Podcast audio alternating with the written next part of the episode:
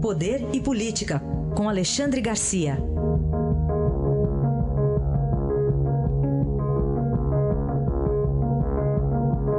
Alexandre, bom dia.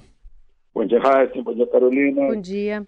Começar aqui com a pesquisa CNI Bop, que trouxe dados preocupantes, né, que mostram bem o desencanto do eleitorado. Agora me chamou a atenção também, Alexandre, que mesmo entre aqueles que se dizem que tem candidato, que é, muitos deles não são definitivos, né? Pois é, veja só a insegurança que isso deve passar para os partidos e para os candidatos. Né? Agora, é, como você disse, é preocupante, eu, eu acho até assustador. Né?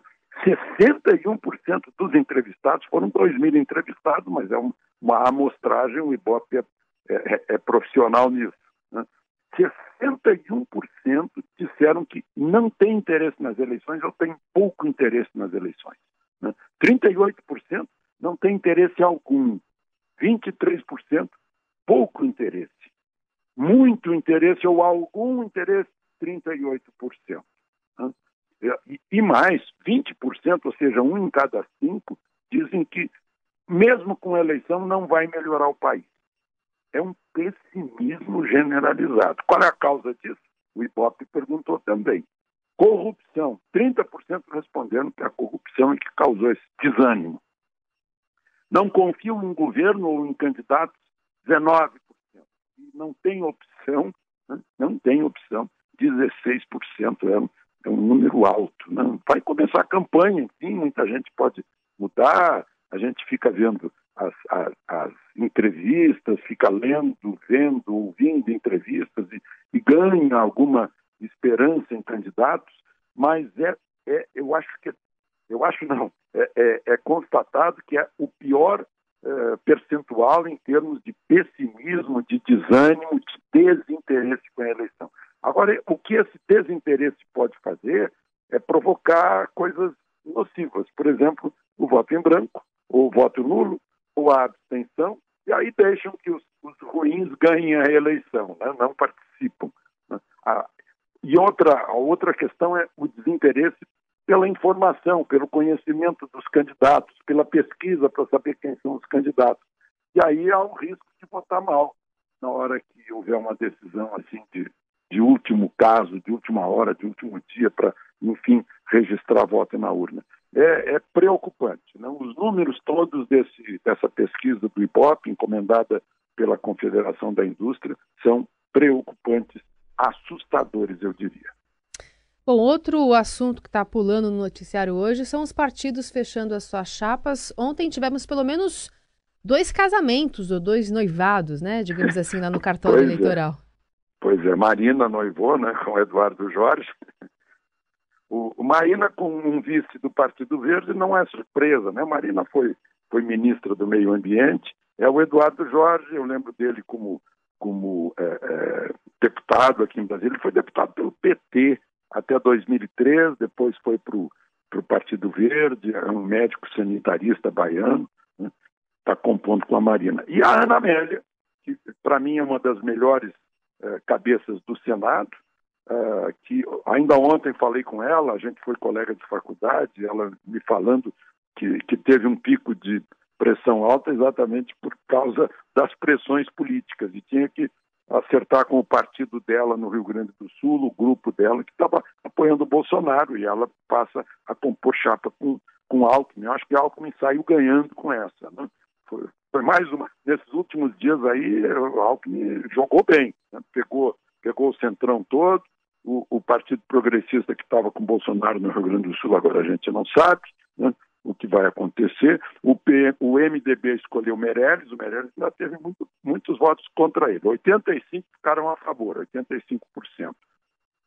E, enfim, a, amanhã todos os olhos voltados para o PT, tudo indica que o PT vai lançar mesmo Lula, né? embora sabendo que Lula está inelegível, chapadamente, como disse o presidente da Justiça Eleitoral, chapado. Eu ontem fui perguntar para advogados isso é um jargão jurídico, eles me disseram que não, que, se, que, seria uma, uma, uma inelegibilidade óbvia.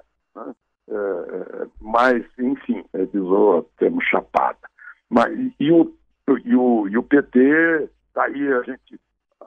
Alguns petistas dizem, puxa, mas que bobagem ficar insistindo com aquele que já está enquadrado na lei da ficha limpa, devia aproveitar esse tempo todo, já perderam tempo com o Haddad, né, podiam ter lançado o nome dele, as pessoas estariam falando em Haddad, que afinal não tem conhecimento no país inteiro, ele é conhecido, muito conhecido em São Paulo, embora tenha sido ministro da Educação, não é um nome popular no país, mas, enfim, o, acho que o PT está perdendo tempo né, com, com essa insistência, já recebeu inúmeros avisos que não vai passar pela justiça o nome de Lula.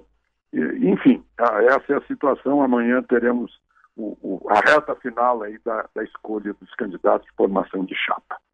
Bom, mas quem não consegue formar alianças, tá, quem está indo solteiro aí para as eleições, está reclamando, né, Alexandre? Está reclamando. É, é, é, o, é o jus esperneando. Né? É, por exemplo, o, o, Bolsonaro não deve ter gostado dessa decisão do, do, do, pessoal do Partido Progressista lá do Rio Grande do Sul. É muito forte. O Partido Progressista tem candidato ao governo do Estado muito forte né? É, lá no Rio Grande. Eu, eu, eu, acho que é o Estado em que esse PP tem mais, tem mais força. Mas Bolsonaro certamente perdeu, perdeu alguma coisa algum apoio. Né? Ciro Gomes está tá reclamando que nunca nunca foi infiel a Lula, mas que o PT o deixou na mão. Ele sonhava que seria ele a convergência dos partidos de esquerda. Né? A Marina se queixa também, eu vi a entrevista dela no Estadão, queixa também, está com o Partido Verde, mas não, não tem muito significado. Né? É, ela também, de certa forma, sonhava em, em ser o, o alvo da, dos votos da esquerda na falta de Lula, que também está tá reclamando. E os pequenininhos aí reclamam até que não participam de, de, de debates na, na TV, de entrevistas, mas são tão pequenos que são difíceis de serem vistos. Hum. Tá, então, vamos aguardar o que, o que nos resta neste fim de semana, que o Alexandre é. sempre pede para a gente aproveitar. Então vamos aproveitar acompanhando essas convenções, né, Alexandre? Até é, segunda. É, vamos ter muito o que falar na segunda-feira. Bom fim de semana. Então aproveitem o fim de semana.